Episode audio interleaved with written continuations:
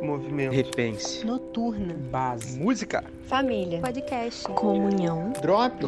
Mosaico. Mosaico. Mosaico. Mosaico. Fala pessoal, tudo bem?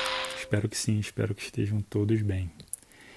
É, a gente está chegando num momento né, em que as atividades começaram a voltar, os drops começaram a ter uma frequência menor, mas ainda assim é muito bom estar aqui compartilhando com vocês, compartilhando uma meditação, compartilhando uma palavra, compartilhando um pouquinho da vida com vocês.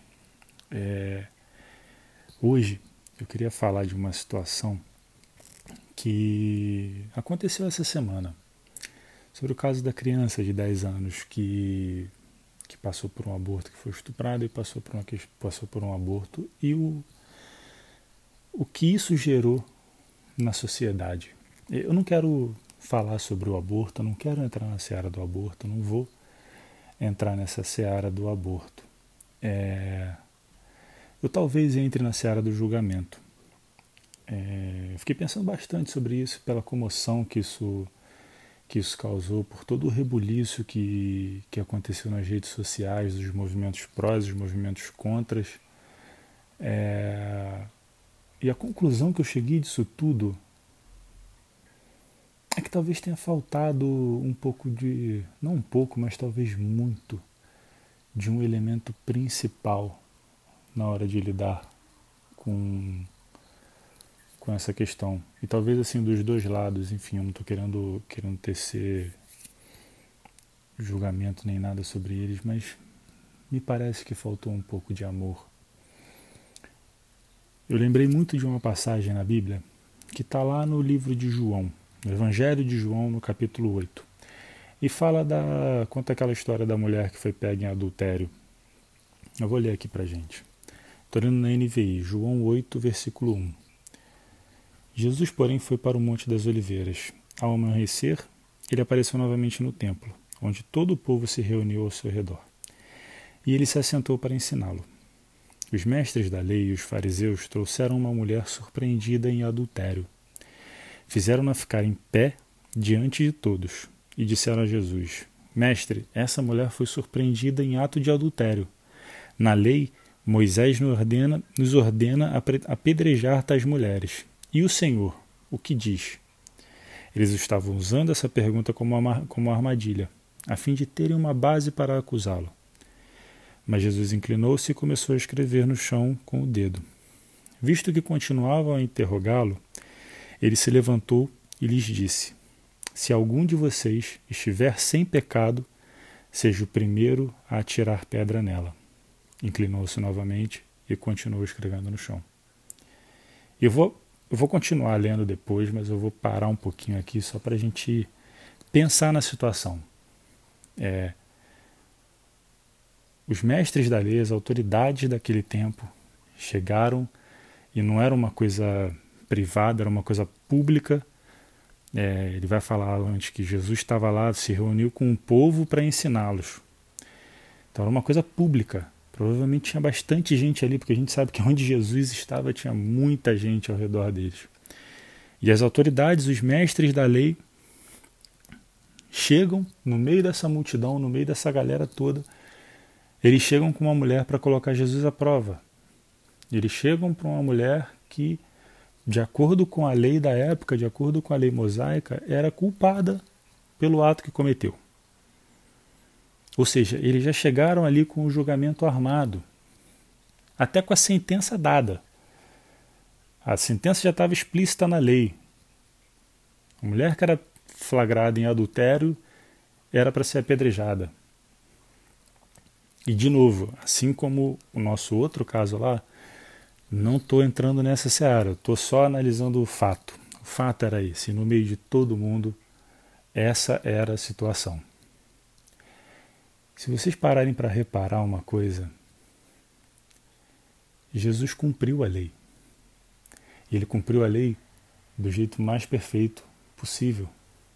Falou: tudo bem, a lei é a lei. Foi dada, e aí precisamos lembrar também que a lei foi dada por Deus através de Moisés. Então, assim, a lei, em suma, vem de Deus.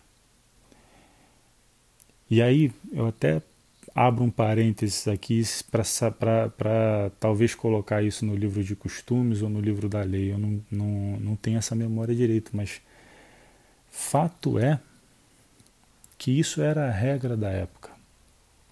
A regra era essa. E Jesus olha para isso e fala: tudo bem, ok, eu vou consentir com vocês. Vocês podem apedrejar. Vocês podem fazer o que vocês querem fazer. Então, assim, ele para e também condena. Ele falou: tudo bem, tá certo. É como se ele rechaçasse, é quase como se ele rechaçasse isso e falasse: tudo bem, vocês estão certos. É, podem apedrejar.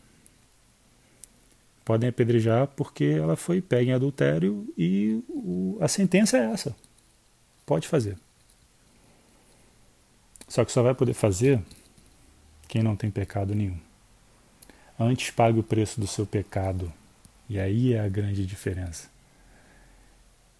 Aí ele já começa a demonstrar o amor por essa mulher. Aí já começa a ver a graça para essa mulher. Que aí ele para e fala: beleza, vocês podem apedrejar, mas só vai jogar a primeira pedra quem não tiver pecado nenhum. Quem tiver limpo para atacar essa pedra. E aí continua o texto. Os que o ouviram foram saindo, um de cada vez, começando pelos mais velhos. Jesus ficou só, com a mulher em pé diante dele. Então Jesus pôs-se de pé. Isso é interessante de ver, acho bacana ver esses detalhes pequenos do texto. Enquanto isso tudo ia acontecendo, Jesus não estava nem olhando para as coisas acontecendo. Ele continuou escrevendo no chão. Ele simplesmente falou, tendo a certeza de que todos ali iriam embora, acredito eu. Ele simplesmente soltou e falou: beleza, quem não tiver pecado nenhum pode pedra, a primeira pedra. E voltou a fazer o que ele estava fazendo. Voltou a escrever no chão. E no final das contas ele levantou e fala para a mulher: Mulher, onde estão eles? Ninguém a condenou? Ninguém, Senhor, disse ela. Declarou Jesus: Eu também não a condeno. Agora vá e abandone a sua vida de pecado. De todo mundo que estava ali, Jesus era o único que podia condenar. Jesus era o único que poderia atirar uma pedra. Obviamente ele nunca ia fazer isso. Mas ele podia. Ele estava limpo, ele era limpo para fazer isso. Mas ele não fez. E aí, trazendo para a nossa realidade, é, antes de se importar em falar que pode ou que não pode, que deve ou que não deve, Jesus ia ser a pessoa abraçando essa criança. E a gente está passando, eu usei só essa, eu usei isso como exemplo para falar de uma coisa que às vezes a gente faz naturalmente no nosso dia a dia. A gente já dá uma sentença sem nem pensar duas vezes, sem nem pensar num contexto, sem nem abraçar a pessoa, sem nem amar a pessoa.